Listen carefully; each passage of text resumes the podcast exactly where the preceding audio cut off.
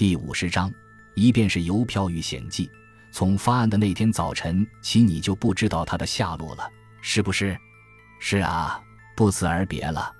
他逃走了。他在你这里都干些什么？本宁森先生，集邮助手的日常事务，分类了，编目录了，贴邮票了，处理来往信件等。雇佣他的那两周，他就同我住在这里。本宁森不满地咧了咧嘴。你看，我是个单身汉，这么大的房子就我一个人住。说实在的，虽然他脾气有点古怪，我倒还是愿意他同我作伴。古怪，是啊，本宁森说，这个人性情孤僻，沉默寡言。他的东西不多，而且我发现这些东西也在两天前不见了。他好像也不大喜欢见人。我的朋友或集邮家们到我家做客时。他总是回到自己的房间去，好像他不喜欢与人交往似的。这么说，再没有第二个人能补充有关他的情况了，是不是？很遗憾，没有了。他的个子很高，应该说已经年迈了。不过他那副深蓝色眼镜和又浓又黑的胡子，却使他处处与众不同。听到这里，埃勒里懒散地松开他那长长的四肢，颓然躺在椅子上。我对人的习性格外感兴趣。本宁森先生，一个人的特征，脾性常常是我们借以识破和逮住罪犯的简单的依据。这一点，我们这位巡官也可以作证的。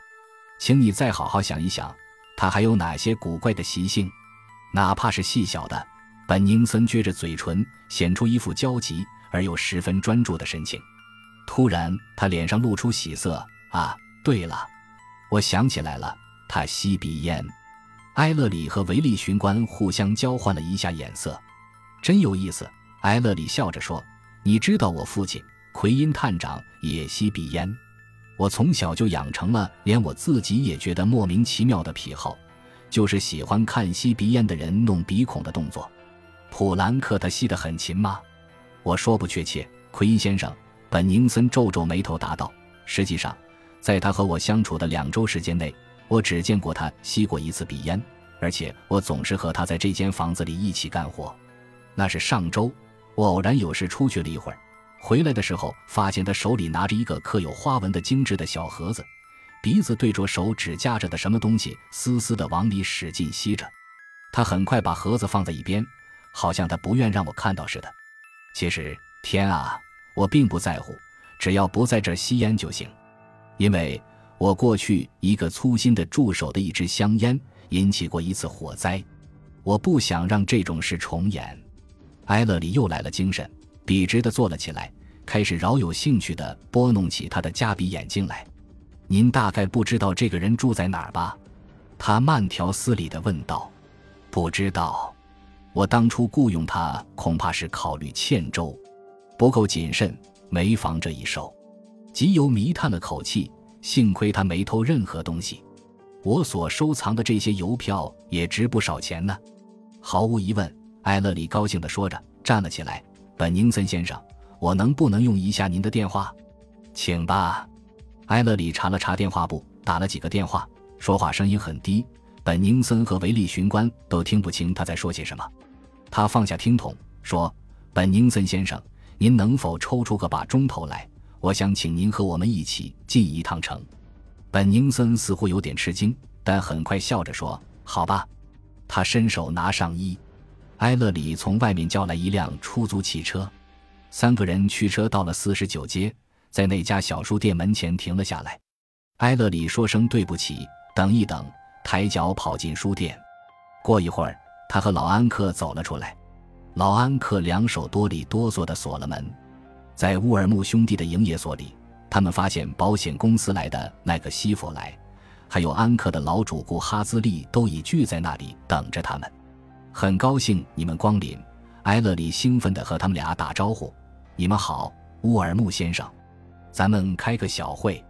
我想我们该把这桩案子了结了，而且按奎因的路子。”哈哈，弗里德里茨·乌尔木搔了搔头皮。阿尔伯特·乌尔木则坐在一个角落里，双腿蜷曲，两眼蒙着绿眼罩，这时点了点头。我们得等一会儿，埃勒里说：“我也邀请了彼得斯先生和辛弃门先生到这里来，大家都请坐吧。他们多半沉默不语，心神忐忑不安。埃勒里却轻轻地吹着口哨，在屋子里踱来踱去，有时好奇地查看着墙上镜框里的珍贵邮票。没有一个人说话，维利巡官用疑惑的目光盯着他。这石门打开了，门口出现了辛奇门和彼得斯。他们突然停住，面面相觑，愣了一会儿，耸耸肩，姗姗走了进来。辛奇门皱着眉，满心已不快：“你在搞什么名堂，奎因先生？”他说：“我可没工夫奉陪，没有什么了不起的事。”埃勒里答道：“啊，彼得斯先生，您好。我想用不着介绍了吧？请坐，诸位。”他的声音有点尖刻。他们于是坐了下来。这时，一位矮小精悍。头发灰白的老人出现在门口，向里凝视着。维利巡官大吃一惊，而埃勒里却兴高采烈。他点点头，叫道：“请进来，爸爸，请进来吧。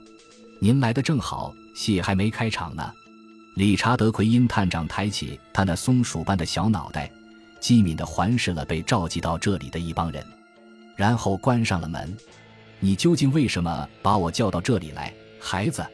没有什么惊心动魄的事情，爸爸，这不是谋杀案，反正不是您所擅长处理的那类案件。不过，也许会使您感兴趣，先生们，这是奎因探长。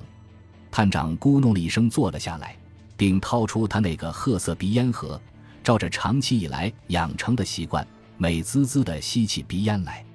埃勒里安详地站在排列成一圈的椅子中间，看着一张张好奇的脸。你们老籍游迷们叫做“黑色一便士”的邮票盗窃案，他开始说道：“曾经提出了一个很有意思的问题，我是有意用‘曾经’这个字眼的，因为此案已破，是那件在总部听说的邮票抢劫案吗？”探长问道。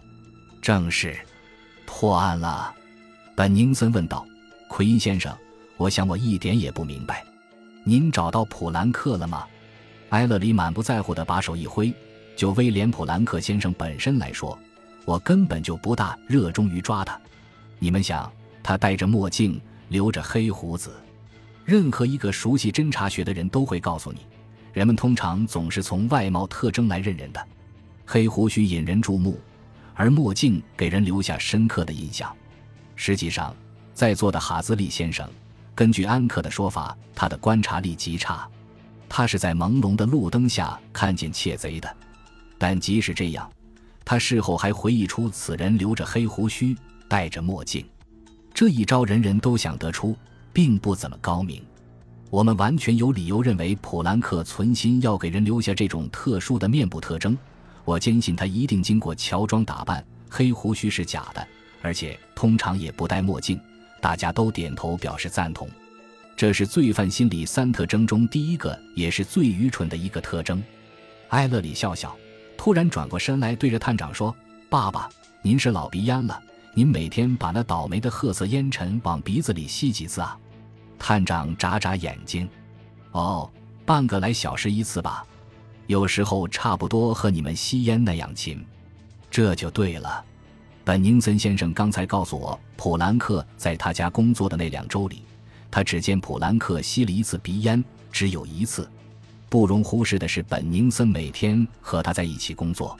请注意，这一点很有启发性，很能说明问题。从他们那茫然若失的表情上，可以明显的看出，他们正身处云里雾中，分不清东西南北，摸不着头脑。然而有一个人除外，那就是探长。他点了点头，便换了一下姿势，开始冷静地观察周围人们的面部表情。埃勒里点着了一支香烟，嘴里小口小口地喷着烟。好，他说：“这是第二个心理因素。第三是普兰克为了用暴力抢到一枚珍贵的邮票，而在公开场合下猛击了弗利德里茨·马尔穆先生的头。任何一个窃贼在此情况下最要紧的就是要快，因为乌尔木先生只是被打昏，随时都有可能醒过来喊人。某个顾客也可能到这里来，阿尔伯特·乌尔木先生也可能突然回来。”稍等一会儿，孩子。探长说：“我听说那个什么邮票有两枚，我想看看还在这儿的那一枚。”埃勒里点点头说：“你们哪一位，请给拿一下那枚邮票好吗？”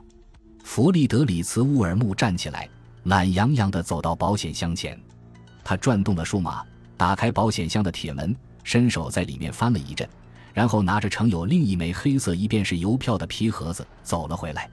探长好奇地仔细打量这张厚厚的小纸片，和埃勒里一样，他对这张值三万美元的旧纸片不免感到肃然起敬。